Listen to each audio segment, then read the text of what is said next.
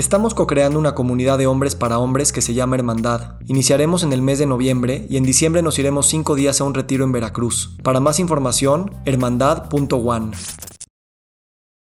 Y si nuestra identidad ya está eh, conectada con, digamos, sentirnos exitosos o sentirnos eh, ya o como papás o como hombres o como mujeres o como mexicanos o cualquier identidad que tengamos como ecologistas, como directores, y está en riesgo perder esa identidad, es donde eh, lo sentimos peor que la muerte misma.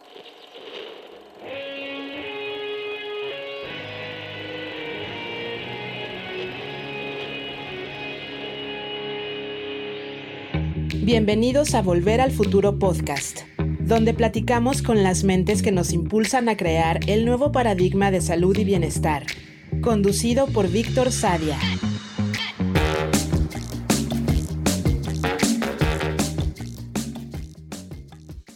Federico Llamas es administrador de empresas y maestro en estudios ambientales por la Universidad de Melbourne. Ha sido ponente en diversos foros relacionados con la educación, negocios y sustentabilidad, y ha recibido varios reconocimientos por su trayectoria. Es socio fundador y presidente del Consejo de la Universidad del Medio Ambiente en Valle de Bravo, la primera universidad de posgrado de América Latina enfocada en sostenibilidad. En este episodio hablamos sobre las paradojas e identidades que danzan sin lograr el equilibrio cuando buscamos los cambios de paradigma en salud, en los negocios y en todos los temas relacionados a la sostenibilidad. Como individuos y como comunidad, vivimos en las paradojas de tener expectativas y de soltarlas, de necesitar vínculos de apego pero también de separarnos de ellos, de las necesidades de pertenencia, pero también de rebeldía, de aprender a soltar al mismo tiempo que vamos dirigiendo nuestro camino, de jugar entre el optimismo y el pesimismo, el riesgo y la estabilidad, la certeza y la incertidumbre. Los problemas de hoy ya no son solo los problemas en sí, sino las identidades de las personas que abogan de una u otra forma sobre los mismos. El apego a estas identidades es a veces peor que el problema mismo, porque una vez que le ponemos etiquetas a los demás, los dejamos de ver y se vuelve una lucha de identidades que nunca termina. Muy buenos días, muy buenas tardes, muy buenas noches. Hoy nos acompaña Federico Llamas. Federico, gracias por estar aquí. Ay, encantado, Víctor. Muchísimas gracias por la invitación. Con mucho gusto. A ver, tú hace poco te fuiste tres semanas a vivir al bosque, creo que era Yosemite, con solo una mochila de tres kilos, ¿no? Entonces, primero, ¿qué llevaba esa mochila? Segundo, ¿cómo estuvo la experiencia? Y tercero, ¿por qué escogiste esa experiencia? Pues mira, me encanta el hace poco porque ya fue hace como 10 años. Pero bueno, tienes razón, en cierto, en cierto sentido fue hace muy poco. Es, es, es increíble estas experiencias, cómo se quedan en tu vida tan presentes. Em, pero sí, efectivamente, fue un poquito después de que cumplí 40 años, en un momento en mi vida como tal vez yo creo que nos pasa a muchos de nosotros, ¿no? Que de repente tomas perspectiva de tu vida y dices, uff, a ver, necesito hacer un, un pequeño alto y necesito pensar en dónde estoy, a dónde voy, qué he aprendido, qué quiero reflexionar. Y el, el viaje surgió de justamente por cumplir mis 40, dije, me, quiero dar un regalo, o sea, quiero, quiero disfrutar, quiero, que, eso así, un, poquito de ese lado de, de regalarte algo. Y durante algún tiempo estuve investigando qué, qué, qué podía yo darme de un regalo para, para agradecer y celebrar este, llegar a esa, a esa cuarta década. Y lo dejé que, que surgiera. En ese momento estaba, estaba muy inspirado por la idea de ideas del Tao, estaba, estaba acaba de descubrir el, este, a Lao Tzu y el Tao Te King y, y estas ideas de dejarte llevar, ¿no? Entonces me dejé llevar un poquito y, y sentí siempre, durante mi vida siempre he sentido mucho el llamado de la, de la naturaleza, en particular del bosque, pero me resonó mucho, de hecho, una frase de un poeta este gringo que decía The mountain is calling and I have to go, ¿no? Entonces este como que me, me, me cayó muy en el, en el centro y dije, bueno, a ver, necesito ir a un bosque, una, un, una montaña, que sea una montaña, un bosque, eh, por así llamarlo, virgen, que nunca haya sido intervenido por el hombre, ¿no? Estos bosques, estos espacios este, que ya tenemos muy pocos. Entonces me puse a investigar dónde había eso en el planeta, encontré este espacio en Yosemite y Yosemite para mí ha sido muy especial en mi vida. Desde muy chico lo tuve la oportunidad de visitarlo, cinco o seis años. Ahí es donde empecé a sentir una conexión muy fuerte a la naturaleza y luego fui escalador muchos años, entonces iba mucho a escalar Yosemite, tuve muchos procesos muy transformadores para mí en Yosemite y de repente descubrí que más allá de la escalada que me había jalado tantas veces allá, había kilómetros, semanas de, o sea, un lugar enorme este, de bosques que nunca habían sido intervenidos en montañas espectaculares, con algunas de las mejores caminatas en el mundo eh, y que además son muy accesibles, un poquito porque están cerca de nosotros, porque están muy bien eh, diseñadas, marcadas, hay buenos mapas y y empecé a descubrir que podía yo hacer una caminata en solo, sin guía, con el mínimo de, de cosas, eh, con la mínima carga. Estaba también en un momento de mi vida explorando muy fuertemente el minimalismo, la vida, la vida más simple, la vida, decir, lo, lo más sencillo que se pudiera, y entonces quería experimentarlo en el bosque y la montaña. Entonces encontré este, este camino que se llama John Muir Trail, que es un lugar hermoso, verdaderamente. John Muir es el poeta que me inspiró y el que decía que la montaña lo, llamaba. Y este es el camino que tiene su nombre, él, es un personaje increíble en, la conservación en Estados Unidos. Y son tres semanas de, caminata en, en, lugares espectaculares. Y, y bueno, empezó el sueño, lo planeé por casi un año. Parte de ello era el, reto de ir solo, ir sin ir solo con mapas, no llevé nada de electrónicos, no llevé, no, no llevé cámara, no llevé este, música, no llevé libro, me quería desconectar por completo, no llevé GPS, llevé nomás algunos mapas, eh, me entrené para poder estar en el bosque solo durante ese tiempo y no, no perderme. Y por fin lo pude hacer, este, llegó el momento en que, que se dio el sueño, llegué ahí y efectivamente logré disfrutar de tres semanas de silencio y de soledad y de conexión en el bosque que, a, que a la fecha son de los grandes, grandes regalos que, que me ha dado esta vida. Em, un, un lugar mágico en todos los sentidos. Es curioso cómo para los que crecimos en la ciudad y en general prácticamente gran parte de la civilización moderna, eh, literal ese es otro mundo y sin embargo es el mundo, ¿no? Es el que lleva tanto tiempo más allá de nosotros y lo llamamos mágico cuando es tal vez lo más normal que hay en este planeta eh, desde billones de años. ¿Cómo le hiciste para jugar con las expectativas de lo que eso iba a ser? Híjole, qué buena pregunta. Me encanta la pregunta de las expectativas, porque eh, en un viaje más reciente que hice fue una de mis grandes exploraciones, pero fue difícil, o sea, o, difícil no, es la palabra correcta, sino de mm, sí tenía grandes expectativas, ¿no? O sea, sí, sí llegas con, después de planear tanto un viaje, sí, y tenía una expectativa de esa soledad y este lugar, estas cuestiones, sí tenía, tenía una expectativa importante de conexión, de espiritualidad, de este trabajo y esta exploración interna. Y y, sí se cumplió, eh, pero se cumplió de manera completamente distinta de la que yo me imaginé, o sea, de completamente distinta. Y entonces al estarlo viviendo, sí recuerdo muchas veces que decía, híjole, esto está siendo muy distinto a lo que yo pensé, o sea, no eh, momentos en donde tal vez lo contrario de lo que yo pensé que iba a estar viviendo. Y, y sin embargo, ya concluido el ciclo y sobre todo muchas de las experiencias más fuertes, eh, más interesantes para mí se dieron hacia el final del viaje. Me di cuenta cómo el viaje tuvo todo un, eh, fue, un, un, círculo, un ciclo y cerró. Pero cuando lo estaba viviendo y no sabía que iban a venir estos cierres, estos momentos, este, se iba a cerrar este ciclo, mi expectativa estaba inquieta porque sentía que no estaba sucediendo, ¿no? Es hasta que se concluyó que vi cómo, se, cómo lo viví de una manera completamente distinta a lo que yo pensaba que lo iba a vivir. Sin embargo, realmente pude recibir, digamos, eso que de alguna manera yo estaba buscando, ¿no? Y creo que esa expectativa, por eso te digo que me encanta la pregunta, porque lo, he vivido de manera más consciente en, en, en nuevas nuevos viajes, nuevas aventuras, nuevas iniciativas es algo que nos desconecta mucho de cuando estamos viviendo, ¿no? Está, está nuestra expectativa aquí, nos está diciendo y no se está cumpliendo la expectativa y te desconecta con lo que estás. Y si te dejas llevar en realidades donde, donde realmente solito te lleva a lo que, si no es tu expectativa, a lo que estabas viviendo, ¿no? Entonces, mientras lo estaba viviendo fue, estuvo presente y sí, mi mente estaba muy, muy, demasiado activa, ¿no? Demasiado haciendo esas preguntas. Usualmente nosotros que crecemos en las ciudades, todo lo que vemos todo el tiempo está puesto ahí para que lo veas, los anuncios, eh, las carreteras, o sea, realmente está construido el ambiente para que lo veas. Y en un lugar virgen, de repente es como, nada de esto está puesto para que tú le pongas atención o para darte comodidad o para venderte algo. ¿Cómo realmente ese, ese shock de, estar en un mundo que no está construido eh, nos replantea muchas cosas? ¿Cómo, cómo fue para ti esa... Eh, me, me imagino al principio como que el lenguaje ayuda a explicar muchas cosas pero conforme va pasando el tiempo te das cuenta que el lenguaje se queda corto con todo lo que, lo que se empieza a vivir ahí. Me gustaría como comentar para quien nos esté escuchando que hacer algo como esto es relativamente sencillo. O sea, no quiero que se piense como algo, una gran hazaña que tuvo que haber, no, me tuve que haber, este, no sé, convertido en, en un superhéroe para hacerlo. No, en lo más mínimo. Los humanos estamos listos, o sea, tenemos esta posibilidad de caminar, caminar, caminar, adentrarnos en la naturaleza. Claro que hay que ir preparados, como a cualquier lugar que te tienes que preparar, pero em, y, decidí hacerlo de esta manera con muy poquitas cosas, de manera muy, muy sencilla, solo, sin guía, etcétera. Y la naturaleza, lo que dice ahorita, ¿no?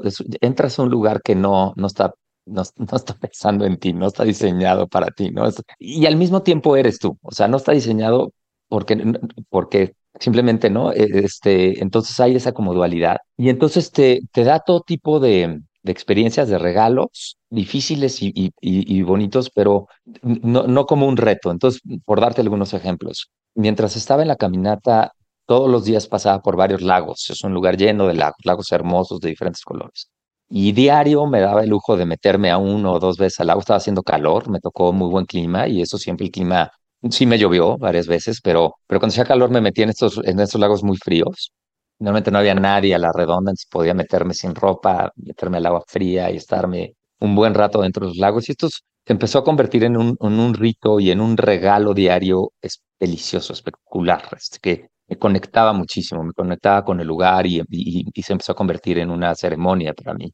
Entonces es el tipo de cosa que como tú dices, no es una alberca diseñada, no es un, lo, lo vas descubriendo, lo vas, te vas encontrando con esto, te vas adentrando en esa experiencia, ¿no? Y, y, y, es, es, el tipo de cosa que te empieza a enriquecer. Pero al mismo tiempo, por ejemplo, me tocaba un, varios días en donde había una cantidad exorbitante, nunca había visto tantos moscos, ¿no? Entonces, cada vez que me no, no me podía parar, porque si, me paraba 10 minutos, me comían los moscos, ¿no? Entonces, eh, la naturaleza te, lo deja ahí, ¿no? Entonces, era un, un, un, reto mental y físico enorme lidiar con todos estos, esta nube de cientos de moscos en cualquier parte expuesta de mi cuerpo, no me podía ni sentar a comer, ni no, no llevaba cansa de campaña, entonces en la noche también tenía que lidiar con los moscos y pero eso es, es, es, eso es, o sea, te, te, te, te está poniendo ese increíble regalo del lago hermoso de colores en medio de un día brillante y la noche de la nube de moscos, ¿no? Y, y es, ese, eso,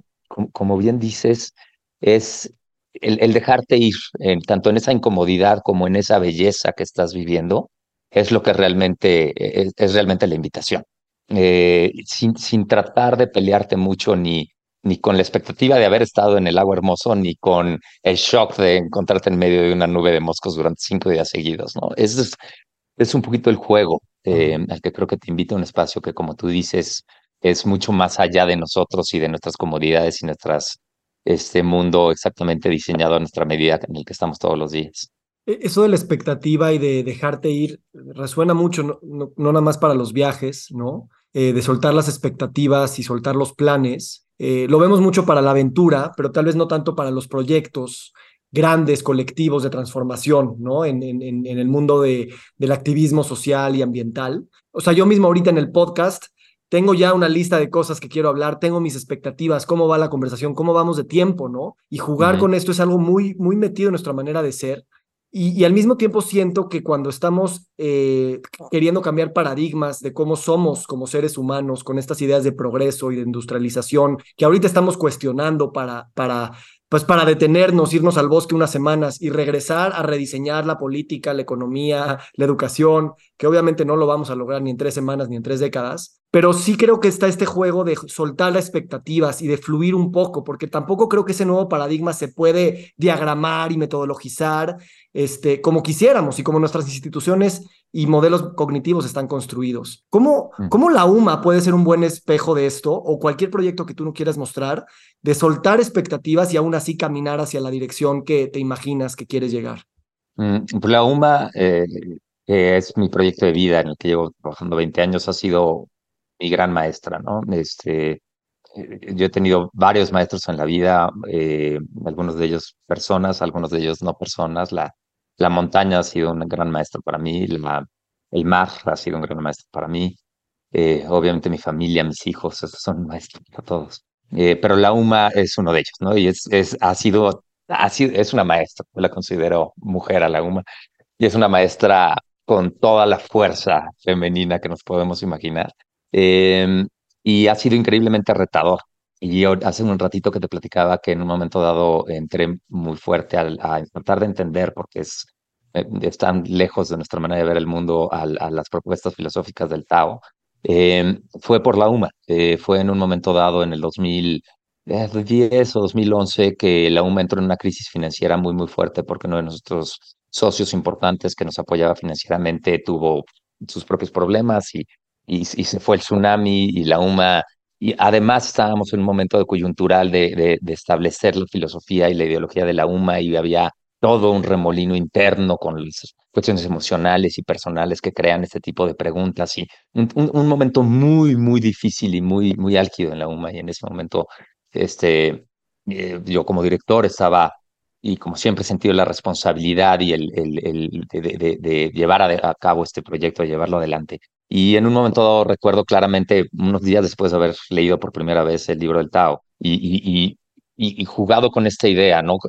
Yo hasta ese momento mi energía venía sobre todo, yo, yo soy pues en una formación más tradicional, administrador de empresas, luego escalador y y, se te genera alrededor de ti una manera de ser que, logras las cosas a través de disciplina y voluntad, ¿no?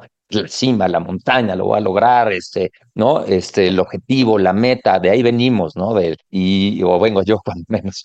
Y, y, funciona, ¿no? Y hay, un, hay una parte del ego muy importante involucrada en ello. Lo voy a lograr porque, porque me lo voy a demostrar a mí mismo, ¿no? De que lo voy a lograr. Y, y, tiene su lugar, yo creo, en este, en este mundo y, y, hasta ese momento eh, mucho de mi energía venía de ahí. Pero al sentir una crisis tan fuerte en, y, ver que estábamos a semanas de, de, perder lo que llevaba construyendo durante 10 años y llegar a mis manos el libro del Tao, leerlo, y me siento después de leerlo en, en, la orilla de mi cama, así con ese peso de sentir que, que, el proyecto que estás trabajando va, va a desaparecer en cuestión de, de semanas. Y realmente digo, o sea, me ayudan las ideas del Tao a, soltar, a decir, pues, pues sí, está bien, eso, eso puede ser, eso, eso puede suceder y, no va a pasar nada. O sea, simplemente es, lo que va a suceder. Voy a seguir poniendo todo lo que yo puedo poner para que esto suceda, pero estoy completamente en paz eh, con que el proyecto desaparezca o em, y, se vaya, ¿no? Este trabajo. Y, y, y, pues para mí es como, era como perder una parte de mí, ¿no? No, no, no, pero realmente me logró centrar y sentirme en paz con esa posibilidad. Y eso me abrió muchísima energía y muchas puertas. Me, me dejó en un lugar completamente distinto, en donde a partir de ahí empecé a jugar más, no, no, no digo que me pude mover así de un momento a otro, con, con, con fluir entre momentos en donde sí siento esta misma energía más de la disciplina y del logro y de la meta, y momentos en donde puedo realmente soltar y dejar ir y, ver que emerge y ver que surge y sorprenderme y disfrutar con ese con eso que surge aunque fuera completamente distinta a lo que pensaba inclusive aunque no me gustara no entonces y afortunadamente salimos de ese de ese enorme bache pero me dejó una lección para mí de vida. Y a partir de ahí la verdad es que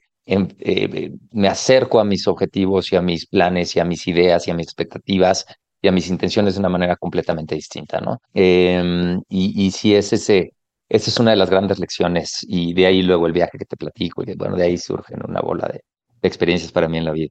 Sabes, este, esto llevándolo al tema sistémico, em, para mí es como muy, es igual, ¿no? O sea, si, si, hablamos de enfermedad, no sé, cáncer o hipertensión, o hablamos de calentamiento global, o hablamos de violencia, o de cualquier crisis grandota que tenemos hoy, ver, doler, doler el hecho de que a lo mejor esto nos va a terminar y doler el hecho de que a lo mejor no lo pudimos controlar y no va a salir como nosotros queríamos. Siento que a veces le falta mucho a los discursos, tanto los políticos que se agarran de estos asuntos como para, pues, pues, para estar al día y para pues, vender sus campañas, pero también para el, activismo, que de verdad le importa y que de verdad cuando ven un árbol caer, eh, se siente en su alma. Eh, a veces también hay un, hay un arraigo a la idea de que, de que, de que, de que no quisiéramos que fuera así y no queremos aceptar lo que así está siendo, ¿no?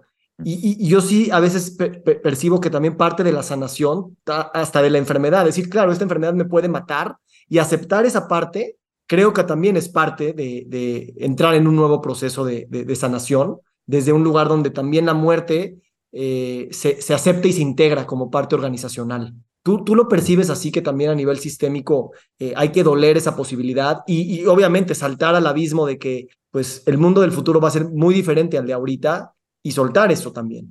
Sí, completamente. Este, siento que mm, sí tenemos un, un, trabajo que hacer, no solo por, porque en nuestra cultura no se, no se trabaja esta cuestión de desapegarte, ¿no? De, realmente aceptar la posibilidad del fracaso, de, de, pérdida, de la muerte, es algo que no, que no, no está presente en nuestro diálogo y nuestra conversación. Todo, todo es hacia lo positivo, hacia el logro, hacia, eh, hacia la vida, hacia, el, hacia la fuerza, hacia la juventud, hacia, y, esta otra parte, como si no existiera, la tratamos de tipar, no, no, a ver, no, esconde eso de la vejez y la y, el dolor, ¿no? eso, y eso creo que definitivamente tenemos que, conectar con ello, ¿no? Y eh, es, es, es una cuestión, una de las cosas que a mí también me ha ayudado mucho, no sé si, si qué tan, eh, se ha escuchado el trabajo y la propuesta filosófica de Krishnamurti, pero a mí me llamó eh, me una de sus cosas que trabaja mucho y, me llama mucho la atención es que él, él trabaja mucho sobre la identidad y una de las cosas que dice es que cuando perdemos algunas de estas cosas, vamos a, algo nos va a pasar en nuestra vida que vamos a tener una pérdida. Lo que más nos duele, lo que más sentimos amenazantes cuando estamos perdiendo una parte de nuestra identidad. Ese es, ese es el, el apego más fuerte que tenemos. Y si nuestra identidad ya está eh, conectada con, digamos, sentirnos exitosos o sentirnos ya o como papás o como hombres o como mujeres o como mexicanos o cualquier identidad que tengamos como ecologistas, como eh, directores y, y, esté en riesgo perder esa identidad es donde eh, lo sentimos peor que la muerte misma. Entonces, algo que me hizo ver eh, estas, estas reflexiones de Krishnamurti es que cuando yo me siento muy amenazado por algo que siento que voy a perder, me ayuda a tratar de discernir entre lo que es esa verdadera pérdida y lo que, y lo que ¿Por qué ¿Cuál es la amenaza de la identidad que podría perder? Por ejemplo, si, si, yo si la UMA hubiera quebrado en ese momento, hubiera tenido que, lidiar con la pérdida de identidad de alguien que estaba llevando un proyecto exitoso, ¿no? Em, y eso es lo que realmente duele en la panza. Y, para nosotros la identidad es, ¿no? Es cuando eres americanista o, o, del Pumas o del Cruz Azul, es tu identidad, ¿no? Estás dispuesto a poner el pellejo por defenderla, por poner un ejemplo muy absurdo. Entonces, Creo que tenemos un, uno de los grandes em, retos que tenemos es a trabajar en, en, procesar esas pérdidas, ¿no? Eh, y, y, darnos cuenta que además no solo tiene que ver con estas pérdidas físicas, materiales eh, que, que, podemos tener, sino esta pérdida de las identidades que tenemos. Y es parte de lo que necesitamos como sociedad, a nivel sistémico, como tú dices, a nivel de evolución de nuestra cultura, tenemos que soltar identidades con las cuales estamos eh, increíblemente apegados a ellas, ¿no? Ahora, al mismo tiempo diría que tenemos que ser muy cuidadosos en los procesos de esas pérdidas, porque sí pueden causar mucho dolor y mucho sufrimiento a muchísimas personas. Entonces, eh, cuando sabemos que necesitamos un, renacer, una transformación profunda de lo que estamos haciendo a nivel cultural, a nivel sistémico, a nivel social, a nivel... Pero esa transformación va a traer enorme dolor eh, por el simple hecho del cambio, por el simple hecho de estos eh, cambios de identidad que necesitamos hacer. Entonces tenemos que ser empáticos y amables y, este, entendernos a nosotros mismos en ese proceso de, esas transformaciones de identidad y serlo igualmente empáticos y cuidadosos y mantener la ética muy presente en el proceso de de los demás que lo estaremos viviendo con ellos, ¿no? Eh, entonces, es, sí, eso es, es, este proceso de, pérdida en la transformación es algo que, tenemos que tener muy presente. Sí, me encanta que, que, hables de la identidad. Este, ahorita, no sé, hablan de las, de las habilidades para el futuro, ¿no? Se lo dicen a las universidades, de que, cómo, cómo educar a personas para el mundo del futuro, ¿no? Y hablan de creatividad, de pensamiento complejo, de flexibilidad cognitiva, y eso es lo que yo veo como esta idea de aprender a acuerpar identidades y a desacuerpar identidades de una manera más ágil y más flexible. Este, y, y, como dices, también la identidad es una construcción colectiva de pertenencia y que la velocidad de pérdida o la velocidad de cambio puede generar muchísimos problemas al no dolerlas, al no integrarlas o al no, eh, eh, al no transformar tu identidad al paso de la identidad de los demás. Habrá unos más rápidos, unos más lentos, unos para una dirección y unos para la otra. Y, pero me, gusta que la conversación se centre en la identidad, porque también en el mundo de los hábitos, ¿no? cuando hablamos de hábitos de consumo saludables o hábitos de correr en la mañana para estar más este, ejercitado, etcétera, o hábitos de, de dormir o cualquier hábito, eh, cuando lo, lo pareas a la idea de, de, la identidad, de que tú te ves a ti mismo como corredor, de que tú te ves a ti mismo como consumidor consciente, entonces es algo mucho más sostenible. Eh, ¿Cómo construimos entonces identidades flexibles y al mismo tiempo pues disruptivas? Porque a final de cuentas necesitamos eh, arriesgarnos a identidades que mientras más nos apeguemos, más vamos a perpetuar el mismo sistema.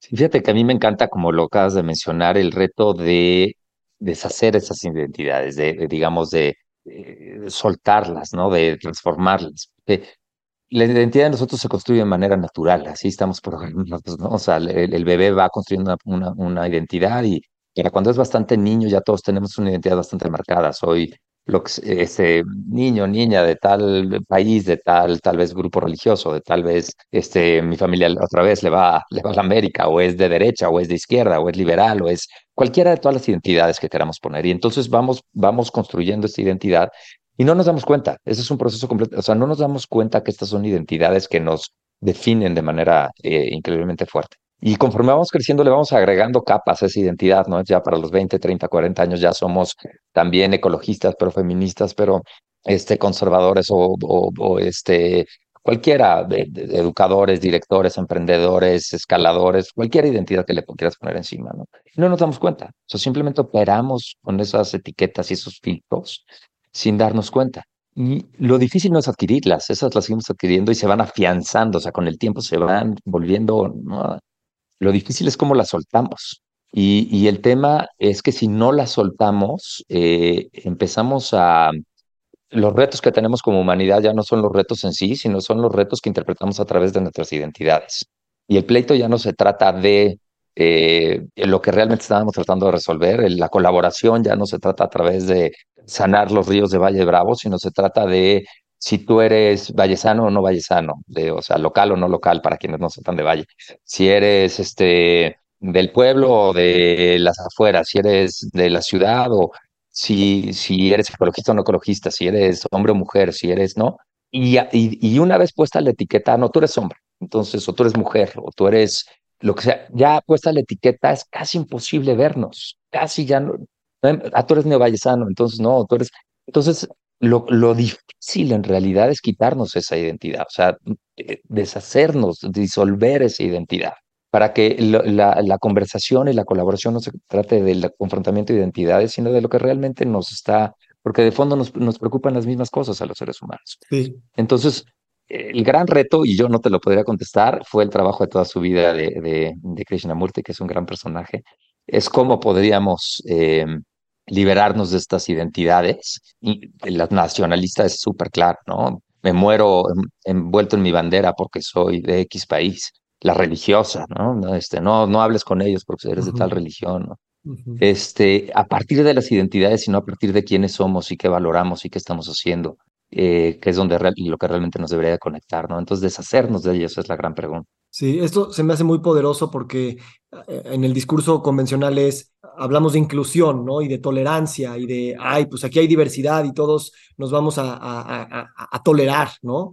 Pero me gusta más este paso, este, este movimiento de, de, de, poner en duda estas identidades, no porque no tengan valor, sino porque también son, pues, son construcciones. Y a la gente no le gusta que le digas que su nación y su bandera y su Dios son construcciones, pero cuando las construcciones ya empiezan a generar este tipo de problemas, creo que vale la pena de alguna manera no ponerlas en tela de juicio, sino decir cuánto te estás arraigando en algo que está generando mucho sufrimiento. Eh, creo que es muy claro esta idea de que el hombre eh, se, se, escribió una identidad fuera de la naturaleza, ¿no? Aquí el hombre y allá la naturaleza. Y, y tú decías en el bosque, yo soy eso, ¿no? Yo soy eso, pero, pero no, no lo tenemos muy internalizado. Este, Poncho Díaz, eh, quien hizo el, el, el, Congreso de Terapias Narrativas en, en la UMA, hablaba esto de, de, la identidad, ¿no? Y mucho de la identidad y del yo y del ego viene de, la, del psicoanálisis y de Freud, ¿no? Y decía, sí, la naturaleza nunca aparecía en su escenario, ¿no? No era parte de la construcción de la identidad de nadie porque pues, el ser humano estaba por encima de la naturaleza y pues, sí, hablaba del clima y hablaba de, pero no hablaba de que somos ese, ese territorio, ¿no?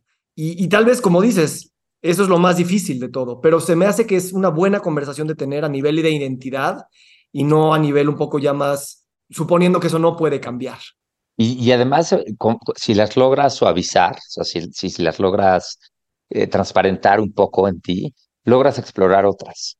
Eh, también te das el, permiso del juego, el permiso del, el permiso de voy a ir a, con un grupo de familias musulmanes a hacer cuando rompen el ayuno al final de un día en, en, su proceso de ayuno de una vez al año, ¿no? Y, y entonces para mí eso me puede causar una, una barrera porque hay una identidad fuerte entre lo que soy, pero cuando me, me permito transparentarlo, me permito vivir con ellos eh, cómo viven el ramadán, por así decirlo, ¿no? y cómo, viven el, romper un ayuno al final de un día.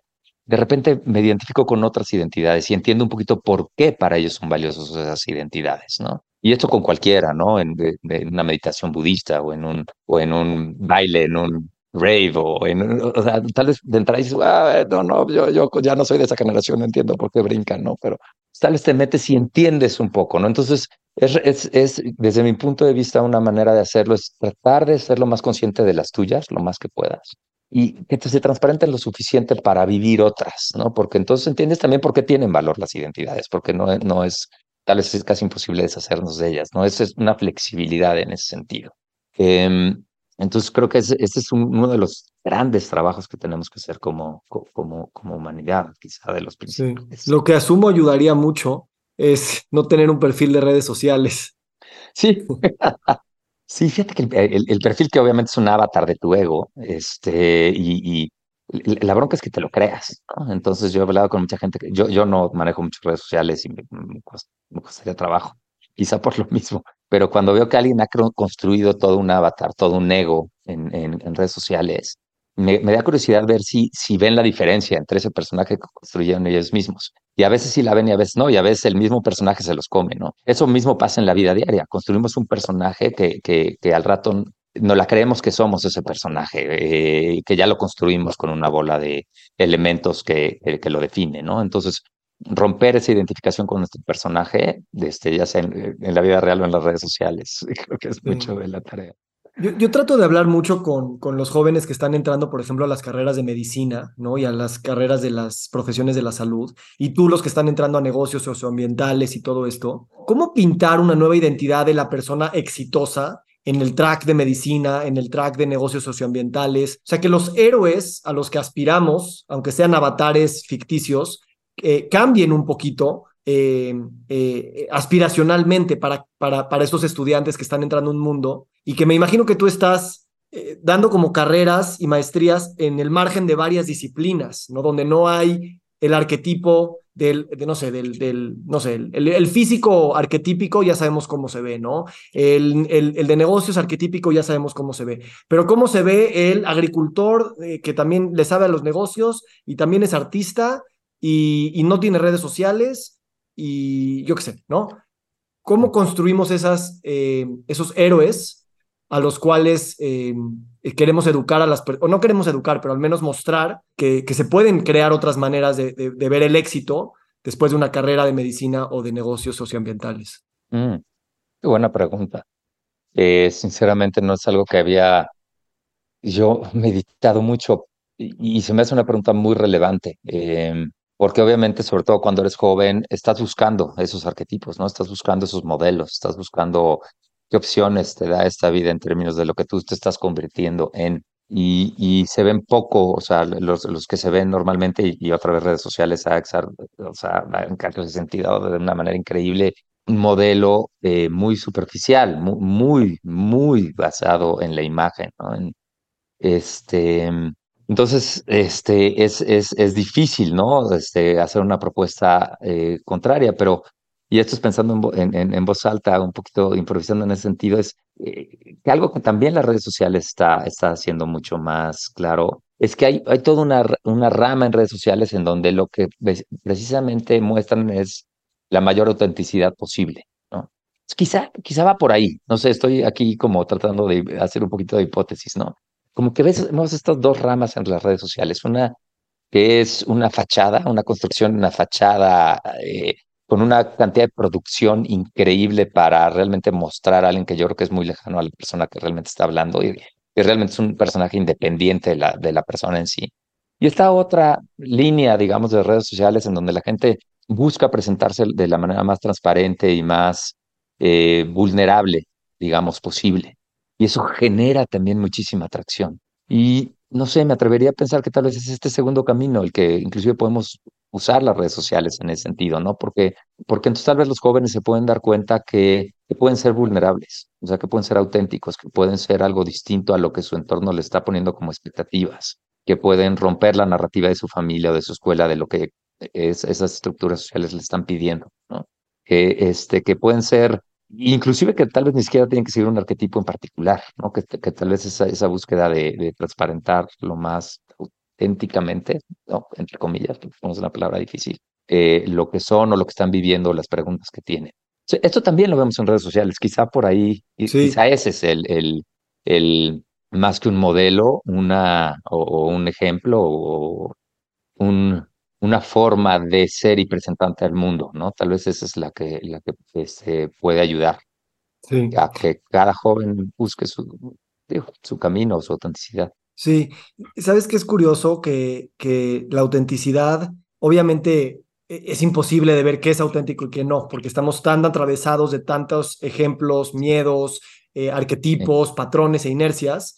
Pero lo que yo me he dado cuenta, y escuchándote y hablando de vulnerabilidad, es esta idea de que lo más auténtico es lo que tu cuerpo te dice, no lo hagas. O sea, paradójicamente, es lo que te dice, claro, mi cuerpo quiere, pero, pero, pero todo mi contexto me dice no, porque por ahí te vas a morir, socialmente te van a, te van a sacrificar porque tú no eres esa persona, ¿no? Y al mismo tiempo eso es lo más auténtico porque, pues por algo te está atrayendo.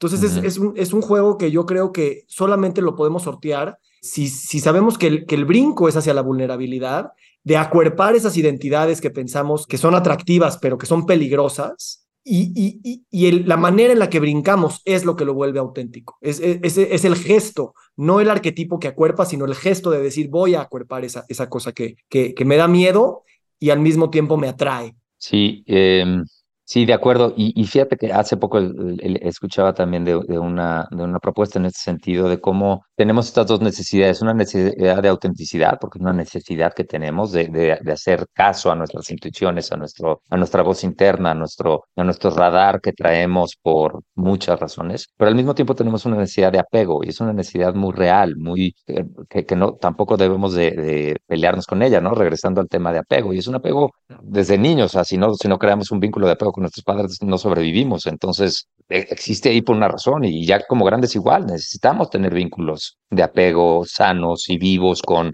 nuestra familia, nuestros amigos, nuestros colaboradores, ¿no? Entonces, tenemos estas dos fuerzas que de repente parecen encontradas. Necesitamos estos vínculos de apego que de alguna manera garantizan nuestra supervivencia y nuestro bienestar, pero al mismo tiempo tenemos una necesidad de reconocernos y, y plantearnos como quienes somos. Es paradójico y al mismo tiempo son contradicciones que se complementan. Y qué bueno que traes esto del tema del apego, ¿no? Porque muchas veces justo te emocionas como yo y digo, no, es que hay que saltar al vacío y hay que acuerpar la, la identidad que nos, que nos va a cambiar el paradigma. Y, y, suena muy romántico, ¿no? Y suena de, de, superhéroes, pero, pero no, tú también necesitas arraigarte en tu familia, en tu religión, en tu raza, en tu, en tu, en tu estirpe y desde ahí agarras la fuerza para cuestionar algunas cosas y te quieres traer a los tuyos contigo y no separarte para siempre. Entonces, es, es nada más como contextualizar que también los procesos de cambio eh, son a veces de, hasta de generaciones, ¿no? Yo ahorita me imagino tienes alumnos, eh, y no los conozco, pero me imagino tienes alumnos en los que los, los papás todavía quieren escuchar que esta es una universidad seria, que les va a dar un buen título, que les va a dar este, eh, valor en el mercado de trabajo para cuando salgan con el título de la UMA tengan un trabajo seguro, ¿no? Que es una retórica muy de los baby boomers y, posterior. Y me imagino que también están estos niños que dicen, me estoy aventando al vacío y está bien, ¿no? Y el papá le da miedo que su hijo se le vaya de esa manera. Entonces el hijo tiene que jugar con, voy a saltar, pero también mi familia, uno, me tienen que pagar la colegiatura y dos, pues son mi familia, ¿no? Entonces... E, e, es muy paradójico y, creo que a veces eso se nos escapa del fácilmente porque te emocionas como yo y crees que nada más es un lado de la moneda. Sí, es esto que estás mencionando, creo que es una de las grandes preguntas que tenemos ahorita, porque estamos viendo todas las posibilidades de, un, de, un, de una nueva manera de ser, de pensar, de encuerpar, de, de, ¿no? Y es muy emocionante. Entonces, quienes estamos alcanzando a ver esas posibilidades, se nos antoja ir con toda la caballeriza hacia allá, ¿no? Pero hay otra parte de lo, de, como tú dices, del arraigo, de lo, de, de, lo que tenemos, de, de, la historia que tenemos como humanidad y como, como culturas, que si de repente sentimos que ahí ya no hay nada de valor, realmente vamos a dar un salto al vacío sin ninguna conexión, sin ningún, sin, que, que nos va a dejar en medio de la nada, ¿no? Y esto es bien difícil. Eh, eh, en el congreso que, acabas de organizar el fin de semana en la UMA y que yo disfruté muchísimo, se, reflejaba muy bien, o sea, que eh, en toda la conversación alrededor de la medicina y de la salud, está muy viva esa pregunta, porque está la medicina alópata tradicional, que te receta medicinas y te puede dar una, dar una operación, y está esta nueva propuesta, ¿no? De un una aproximación más holística, eh, más integral, eh, con propuestas alternativas que conectan mente, cuerpo y, espíritu, ¿no? Y, las dos están conviviendo. Me encantó verlo en tu, en tu congreso, cómo están conviviendo doctores este, formados eh, durante décadas en, el paradigma más tradicional que están explorando estas nuevas cosas. Y desde mi punto de vista, el enorme reto no es una u otra, no es ya saltemos todos a, la nueva paradigma y olvidémonos de lo que venimos construyendo 12.000 años como, como civilización. No, no, no, espérame, hay, hay mucho que no, no queremos soltar, ¿no? Pero sí atrevámonos a, a, a voltear a ver hacia, hacia lo nuevo, ¿no? Y, y así como fue muy claro en el, en el diseño y los invitados y la conversación que se logró armar en el congreso que, que, este, que, organizaste. Fue muy interesante. En la UMA lo estamos viviendo en el paradigma social, cultural, ambiental, donde las preguntas que nos tenemos que hacer para esta transición social que necesitamos hacia un futuro sostenible, regenerativo, ¿no? Entonces, eh, eh, el mundo de la sostenibilidad está moviéndose con mucha fuerza a lo que ahora le llaman regeneración y donde una, manera simplista de entender estos dos términos es que te dice que la regeneración tiene que ver con todas estas nuevas ideas, con todas estas nuevas ideas holísticas, integrales, de, de, cómo vamos a movernos al futuro. Y está increíble y es parte del, muy emocionante la conversación, siempre y cuando no dejemos de ver, valorar, cuidar lo que 12.000 años de, de, aventura humana, y bueno, obviamente dos millones, porque los humanos llevamos dos millones, pero digamos que eh, ya en una, en, una, eh, en una etapa muy particular que hoy cosechamos, eh, podemos traer hasta aquí, ¿no? Entonces, em, eso es muy cierto y lo que dices ahorita se refleja algo muy pragmático, por ejemplo, cuando un chavo quiere estudiar en nuestra universidad. Entonces se quieren lanzar al vacío con todas estas nuevas ideas y los papás dicen, no, espérame, pero este, ¿dónde te van a contratar de trabajo? Y para la UMA esto ha sido una gran pregunta y mantener la atención creativa, digamos, entre estas dos cosas es un enorme reto. Eh, y por ejemplo, una de las cosas que tenemos es con que tenemos un modelo educativo muy innovador, sí tenemos validez de la Secretaría de Educación Pública. Lograr estas dos cosas, por ejemplificar estas dos tensiones, eh, para la UMA nos toma muchísima energía, ¿no? Para que sí logremos algo innovador, algo que funcione a los retos del siglo XXI, pero que las instituciones tradicionales, como puede ser la Secretaría de Educación Pública en México, nos lo valide y eso ayude a que los chavos no solo se puedan lanzar a explorar un mundo, un mundo nuevo con nuevas ideas, sino tengan eh, suficiente conexión con el mundo convencional para lograr un, obtener un buen trabajo, lograr ser exitosos y, tener una comodidad material y lograr conectar con ese mundo y transformarlo, porque al final de cuentas lo que queremos es una transformación sistémica del mundo que tenemos ahorita. Si de plano hacemos un salto al vacío con nada de conexión con el mundo de ahorita, no lo vamos a lograr transformar. Eh, nos vamos a desconectar nada más de él, ¿no? Entonces, esa tensión que mencionas, que está ahorita representada en muchas cuestiones, en la política, en la educación, en el medio ambiente, en la, en la, en la salud, etcétera, es creo que una de las grandes eh, bailes que, que, tenemos ahorita en esta generación. Sí, me encanta ese baile y me encanta, independientemente del, del proceso educativo y de la institución como tal, eh, eh, los cofundadores de la UMA que, que he conocido últimamente, que todos acuerpan una identidad híbrida, cambiante, flexible, marginal, ¿no? Que, que une varias cosas esos son como los héroes y arquetipos del futuro, no porque necesitemos que tus alumnos te sigan y vayan a Yosemite y se metan al agua, aunque les va a ir muy bien si lo hacen, no porque tengan que tomar los mismos estudios que tú, sino solamente esa filosofía de me voy, me voy flexibilizando y soltando y voy, esa es lo que les, mejor les podemos transmitir, ¿no? Esta idea de eh, no hay un solo camino, tú vas a hacer el tuyo y el mundo necesita de tu camino, porque no hay otro igual con tu experiencia, con tus anhelos, con tus habilidades y, y, créetela, créetela que no tienes que ser alguien más que tuvo una carrera exitosa pero diferente. Tú también puedes ser exitoso porque estás atreviéndote a pensar que tu camino con todas las circunstancias que tiene es lo que este mundo necesita para dar esta, esta visión un poco más integral de cómo entender los fenómenos que estamos tratando de entender en vez de tener un modelo monolítico y, dogmático a veces de, de, las cosas, ¿no? Sí, de acuerdo y, y, es complejo, ¿no? Y además, bueno, eh, como dice ahorita, ha estado, hemos tenido oportunidad de conocerte varios de quienes fundamos la universidad. Pues ya todos somos cincuentones, ¿no? Empezamos este proyecto a nuestros 20, 30, estábamos en otro momento, pero ya, ya ha pasado el tiempo y se va volviendo cada vez más difícil, o sea, es, eh, ¿no? Tiene, vas, vas construyendo cada vez una identidad más compleja, más sofisticada, y eso te hace a veces moverte un poquito más difícil, ¿no? Entonces, eh, como dices, no creo que nosotros necesariamente seamos los modelos, o sea, son, es qué condiciones podemos poner para que vayamos descubriendo juntos, ¿no? Entonces el aprendizaje obviamente es cruzado, o sea, ¿no? Cuando, y sobre todo con, con, con la generación más joven, ¿no? O sea, hay, hay, muchísimo aprendizaje de ellos hacia nosotros, obviamente, ¿no? Y esa, esa apertura se vuelve, se, se, se vuelve eh, sí, un, un, una práctica, un ejercicio constante. Te voy a decir, nada más sí, y quizá ahí viene mi mente otra vez de de no llegar a una, una verdad relativa en todo, ¿no? O sea, también estamos con ese riesgo. O sea, como si te fijas, estamos aquí jugando mucho con paradojas, ¿no? Te emocionas de un lado, pero dices, híjole, a ver, espérame, ¿cómo balanceamos? Porque entonces también estamos ya en un momento en donde hay un riesgo de la posverdad, en donde no existe, nada más es la verdad individual. Eh, ahora sí que la narrativa que tú te quieres construir para ti mismo sin ninguna conexión con la evidencia. Y eso es tan riesgoso como la versión monolítica y la visión monolítica de, de, la vida del, universo, ¿no? Entonces,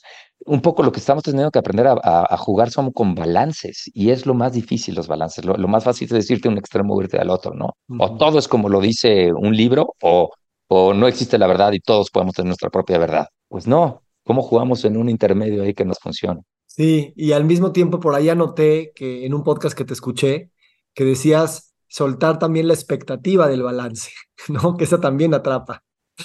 Sí, sí, sí, sí, sí. Y, entonces estas paradojas, ¿no? O sea, esto es lo que, lo que nos va Em, eh, eh, o sea, creo que es, creo que es uno de los enormes retos, ¿no? Entonces, como dices, ok, entonces necesitamos balancear perspectivas, pero no, no, no podemos pensarnos en un balance, porque no hay un balance, ¿no? Hay un juego en ese sentido y a veces, a veces te va. Entonces, Sí, es ese juego de paradojas y, de simplificar las cosas, porque entonces a veces escuchas a alguien decir algo y, ya, lo colocas en un lugar, ¿no? Cuando todos nosotros somos mucho más complejos en nuestro pensamiento y en nuestro actuar que eso, somos mucho más plásticos de lo que a veces parece ser nada más a través de un libro, una imagen, un comentario, una fachada física, lo que fuera. ¿Y por qué dices que ahorita ah, como cincuentón eh, te es más difícil eh, esa flexibilidad? ¿O, o, o no es así? Pues no sé, bueno, me estoy estrenando mis 50. No, ya no tanto, ya, ya llevo un año en el, en el primer piso, en el quinto piso, perdón. Este, yo creo que sí hay un proceso natural en el desarrollo del ser humano en donde nuestra inclinación natural cuando eres más joven es a cuestionar. Y conforme vamos creciendo, vamos, eh, algunos nosotros mantenemos un, ejercicio de cuestionamiento fuerte, pero también vas incorporando en tu experiencia algunas cosas que sientes que tienen mucho valor y que quieres transmitir y cuidar. Porque es un proceso natural y, y, por eso este, este trabajo intergeneracional, o sea, esta convivencia intergeneracional es muy importante, porque si, si, si, si eh, callamos en un momento dado a todos los, a todos los viejos, por ejemplo, pues nos perdemos de, de, de, toda una voz humana que está diciendo, espérame, yo ya viví, déjate, te digo que esto sí funciona y esto no funciona, ¿no? Pero si calláramos en un momento dado, como fue hace algunas décadas, a todos los jóvenes, pues nos perdemos de esta voz que quiere cambiar y está cuestionando, ¿no? Tiene una transición ahí natural, creo yo, eh, que, que, hay que también reconocerla y, darle voz, ¿no? Entonces, este, en, la tradición Hopi, a los 52 años te conviertes ya en un elder, y un elder quiere decir alguien que ya tiene algo que enseñar. Yo soy a un año de eso, tal vez yo tengo algo que enseñar. Pero, pero te, te, te, da esta pregunta, ¿no? Bueno, ¿y qué? ¿Qué he aprendido? ¿Qué puedo transmitir a otros grupos que les sirva, ¿no? Y, y creo que eso te lleva un poco a veces a aferrarte a algunas de estas cosas que, que sí te han funcionado y, te, y, y, quieres tú transmitir o que te han causado dolor y quieres transmitir, ¿no? Como dicen, miedo es el dolor que ya conoces, ¿no? Entonces, si ya le tienes miedo a algo y sientes ese dolor, pues lo quieres de alguna manera cuidar a los demás de eso que tú ya viviste, ¿no? Y claro que te puedes volver también un poco más rígido. Entonces, creo que es natural y creo que también tenemos que ir viviendo las fases de nuestra vida conforme llegan, ¿no? O sea, tampoco pelearnos con ese proceso que vivimos. Sí, es, es la edad y es la proximidad a la muerte, pero también la, la paternidad, ¿no? El, el, el ver a nuestros hijos y su fragilidad y, y su plasticidad, que también nos, nos vuelve a confrontar con esa, con esa falta de, de, de, un punto seguro, ¿no? Sí, sí, y, y, digo, me gustaría ir cerrando con eso, eh, te percibo a ti como un hombre de familia muy atrevido, ¿no? Por, por hacer experiencias con tus hijos que se salen un poquito de la norma. Nos vamos a ir un año a viajar por el mundo sin maletas, este, sin planes, decirles que eres un empresario que dirige una, una, escuela, pero es diferente y es en, el, en un pueblito en, en, el campo. O sea, ¿cómo es para ti esa paternidad y, por qué te has atrevido a ser un papá así eh, cuando no es obvio que, que con esa fragilidad nos atrevamos? Sí, para mí la, la paternidad ha sido, eh, sigue siendo así como una de las grandes joyas. Este, hoy justamente estaba comiendo con mis hijos y pensando así en atrás de mí, qué delicia estar aquí con ellos y escucharlos. Y eh, uno de ellos tiene 21 años, ella, mi, chiquita tiene 18 años, ya no es ninguna chiquita. Eh, mi hijo está ahorita apasionado con la historia y me encanta escuchar su pasión con la historia, está dando clases de historias y, mi hija con la danza y cómo, vives a través de ellos. Y cuando, cuando, cuando, recién empezamos a ser eh, papá y mamá, yo y Malú, mi esposa, leímos mucho y nos tratamos de, tratamos de entender. Tuvimos muy buenos ejemplos de nuestros papás y eso siempre es un regalo increíble.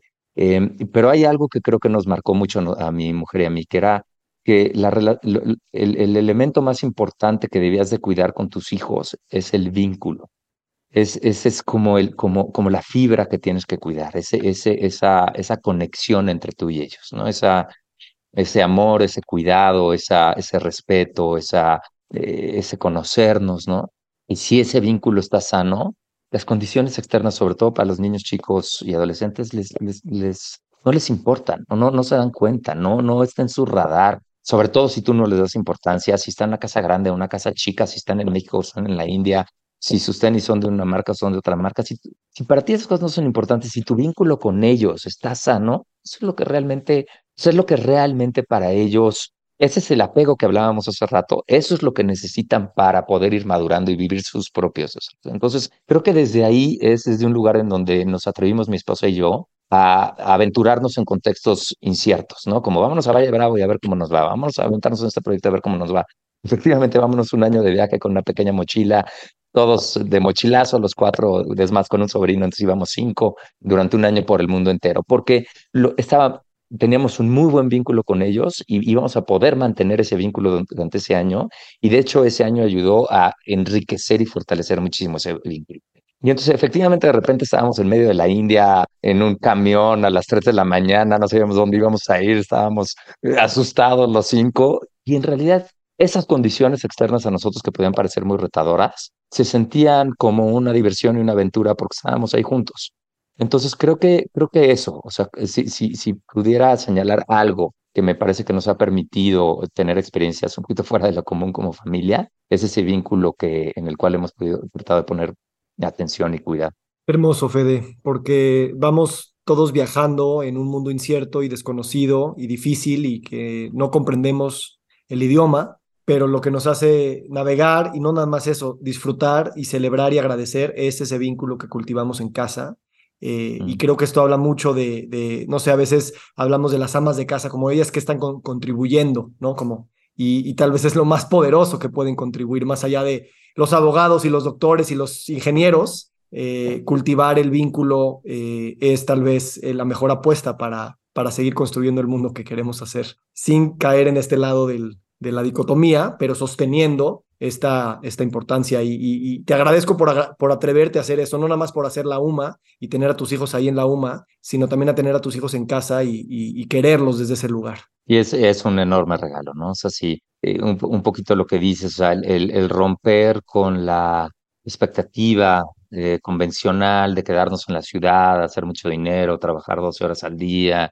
pues uno de los grandes regalos que nos ha dado Valle de Bravo es que yo he trabajado mucho desde mi casa, normalmente mi lugar de trabajo está a unas cuadras, cuantas cuadras de donde estoy, y aunque soy muy intenso con mi chamba, pero, al final, pero sigo teniendo mucho tiempo para mí y la familia, y, y es la única manera que realmente construyes esos vínculos con ese tiempo y esa dedicación, y es un regalo, ¿no? Y ya que los tienes, es el mayor regalo que puedes tener, ¿no? Entonces, es, sí es ver desde otro lugar, ¿no? Es, es valorar ese, ese tiempo, como, como me encanta la insistencia que tú has hecho y, y, todo el, toda la narrativa que armaste alrededor del evento, de irnos más despacio.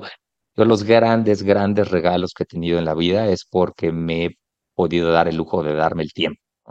Desde un año en Valle Bravo, donde salió la idea de la UMA, un año de viaje con mis, con mis hijos, desayunar, comer y cenar todos los días mis chamacos, esos, esos tiempos que son, son los que luego de ahí surgen de este, los, los, grandes regalos, ¿no? Entonces, eh, claro que lo vivo desde un lugar de mucho privilegio y, lo agradezco muchísimo y, y, lo tengo que reconocer, y, pero ojalá es algo que otras personas también busquen, ¿no?